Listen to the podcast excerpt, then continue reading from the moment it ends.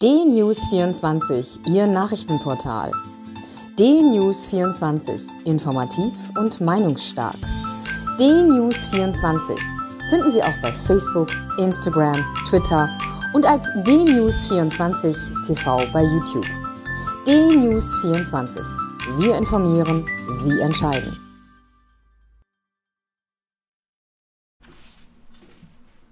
Guten Tag, ich bin Uwe Matthias Müller und ich freue mich, dass wir heute wieder einige Gedanken miteinander teilen können.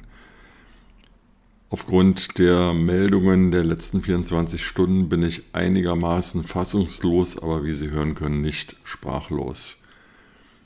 Die Inzidenzzahlen steigen, ähm, die Krankheitsfälle der Menschen, die an Covid-19 und ihren verschiedenen Varianten erkranken, steigen und der bayerische Ministerpräsident Söder hat nun auch noch verkündet, dass ab 1. August Reiserückkehrer, Urlaubsheimkehrer einen negativen Corona-Test vorlegen müssen.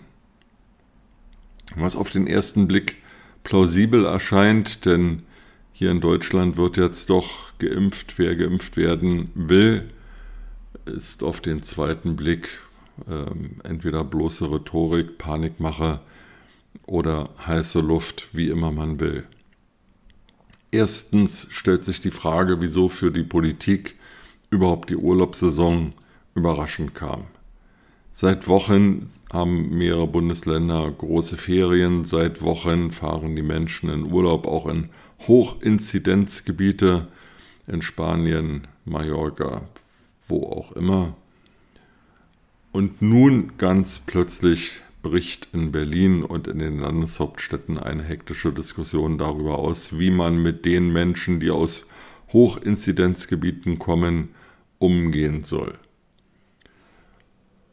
Heute ist, wenn ich das richtig sehe, der 28. Juli. In wenigen Tagen ist der 1. August. An dem Tag soll also jeder Heimkehrer einen negativen Corona-Test vorlegen. Erstens, wenn ich im Urlaub bin, woher erfahre ich davon, wenn ich nicht ähm, deutsche Medien lese? Zweitens, wo im Urlaub soll ich innerhalb weniger Stunden einen negativen Corona-Test herbekommen? Drittens, was passiert eigentlich, wenn ich ankomme und keinen negativen Corona-Test habe? Und viertens, wer kontrolliert das?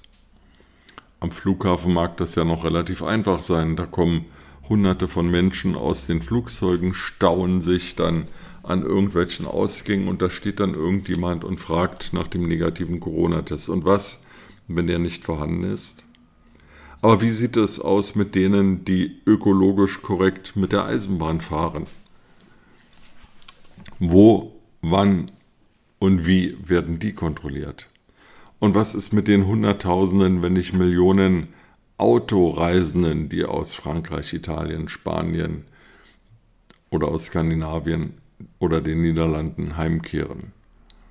Werden jetzt die Autobahnen wieder dicht gemacht, entstehen dort kilometerlange Staus. Was ist mit den Grenzübergängen, die nicht an der Autobahn liegen? Werden die auch kontrolliert? Fragen über Fragen, auf die es jedenfalls, soweit ich weiß, gar keine Antworten gibt. Und diese Maßnahme von Herrn Söder angekündigt ist nur ein weiteres total überflüssiges Beispiel dafür, dass die Politik weder auf Bundesebene noch auf Länderebene irgendetwas im Griff hat und auch nur ein paar Wochen im Voraus denkt. Sie denken immer nur so weit, wie sie ein Klavier werfen können und das ist nun wahrlich nicht eine große Distanz. Das Thema Urlaubsheimkehrer ist aber nur ein Punkt, der mir Sorge macht. Der andere ist die Schule.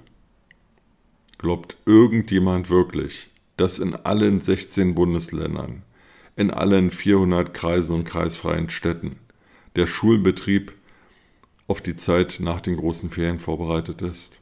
Gibt es überall Lüftungsmaschinen, Fenster, die man öffnen kann, Hygienekonzepte, Gibt es irgendwo eine verbindliche Regelung über das Maskentragen, über Abstandsregelungen? Ich kann mich an meine eigene Schulzeit noch erinnern. Da gab es Schulklassen mit 20, 25, 30 Schülern. Die Räume waren voll. Wie in einem solchen Raum die Abstandsregelung eingehalten werden kann, weiß ich nicht. Ich habe da keine Idee. Lehrkräfte sind knapp. Sind alle Lehrkräfte geimpft? Immer wieder wiederholt die Politik, eine Impfpflicht gäbe es nicht. Also muss sich auch nicht jeder Lehrer, nicht jeder Beschäftigte in einer Kindertagesstätte impfen lassen. Was ist aber, wenn er die Kinder ansteckt oder wenn die Kinder ihn anstecken? Alles Fragen, die völlig offen sind, die die Politik nicht geregelt hat oder bei deren Beantwortung die Politik sich zum Teil auch verrannt hat. Ich bin offen gestanden nicht nur verwirrt, ich bin auch langsam sauer, denn vielleicht oder ziemlich sicher kann weder die Bundesregierung noch irgendeine Landesregierung irgendetwas für den Ausbruch der Coronavirus-Pandemie. Aber die Eindämmung der Pandemie, die hätte durchaus viel professioneller erfolgen können.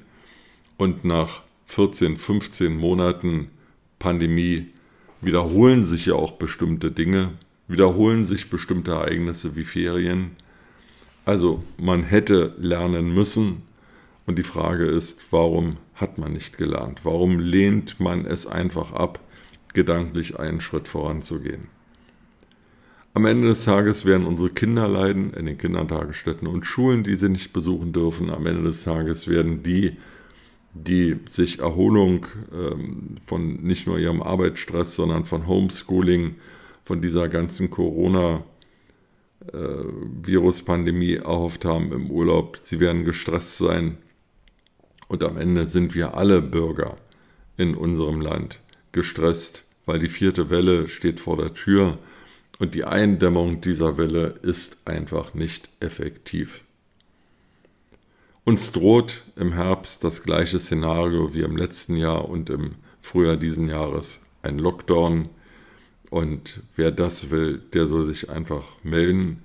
Ich glaube, dass die aller, allermeisten wirklich die Nase voll haben von dieser ganzen Coronavirus-Pandemie und von dem schlechten Management der Pandemie. Und damit meine ich nicht nur die Bundeskanzlerin und die Bundesgesundheitsminister, ich meine auch den Bundesinnenminister, ich meine alle Ministerpräsidenten, alle Landräte, alle, die verantwortlich sind, bis hin zur kommunalen Ebene, die einfach die Dinge nicht in den Griff bekommen, entweder nichts tun aus Unfähigkeit oder nichts tun äh, aus Unwillen oder Überforderung. Und sie müssen an den Wahlurnen die Quittung bekommen. Dazu haben wir bei der Bundestagswahl die Chance, und es kommen auch sicherlich wieder Landtagswahlen und Kommunalwahlen, und auch da sollte jeder Bürger genau hinschauen, wer hat die Krise effektiv gemeistert und wer hat versagt. Mit diesen Gedanken in den Tag wünsche ich Ihnen eine gute Zeit und freue mich, wenn wir uns bald wiederhören.